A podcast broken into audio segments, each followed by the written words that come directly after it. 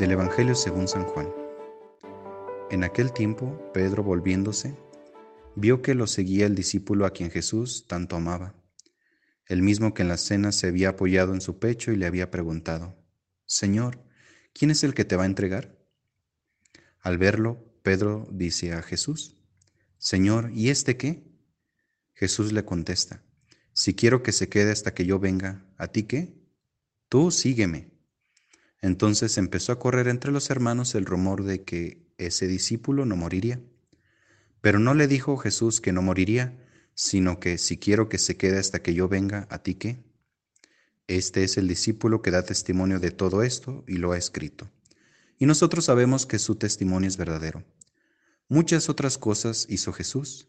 Si se escribieran una por una, pienso que los libros no cabrían ni en todo el mundo.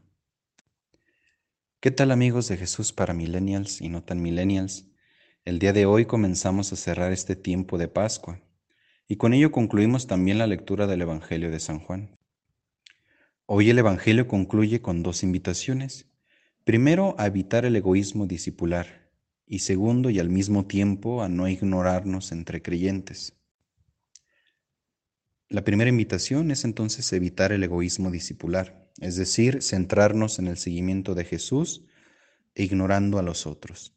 Una tentación puede ser creernos y querernos como los elegidos, que no nos dé el síndrome del elegido. En los primeros siglos de la fe cristiana hubo grupos de cristianos que vivieron esta enfermedad, este síndrome. Estos grupos se llamaban cristianos gnósticos. Ellos estaban influenciados por la corriente del gnosticismo, los cuales decían o dividían el mundo en dos, los buenos al cual pertenecían cada uno de ellos y por otro lado los malos que eran pues los cristianos que no seguían mucho Jesús, que no conocían mucho Jesús y también el mundo pagano incluían en este en este grupo. Estos no tenían remedio y estaban pues condenados.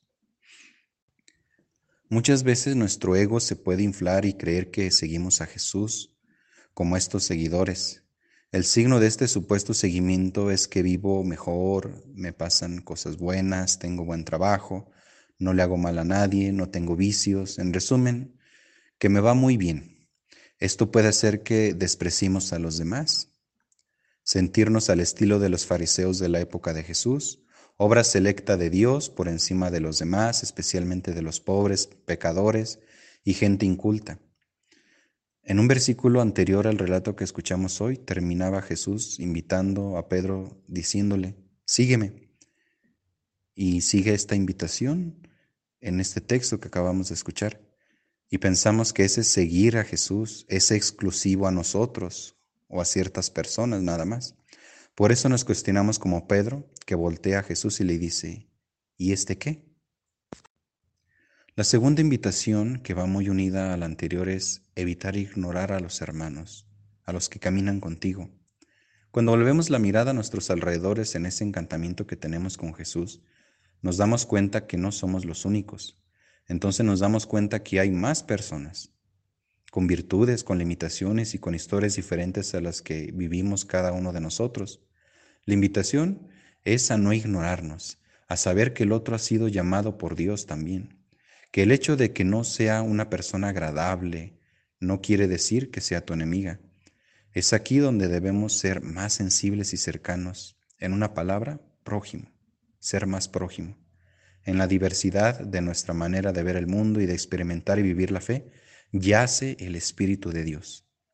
Una comunidad se construye en una sola fe, pero con diversidad de caracteres y de experiencias. Esto nos enriquece a todos. Pidamos a Dios en esta víspera de Pentecostés que haga surgir en nosotros ese espíritu que se nos ha dado para crecer en la comunión y en la diversidad. Que María, mujer orante también en Pentecostés, interceda por nosotros.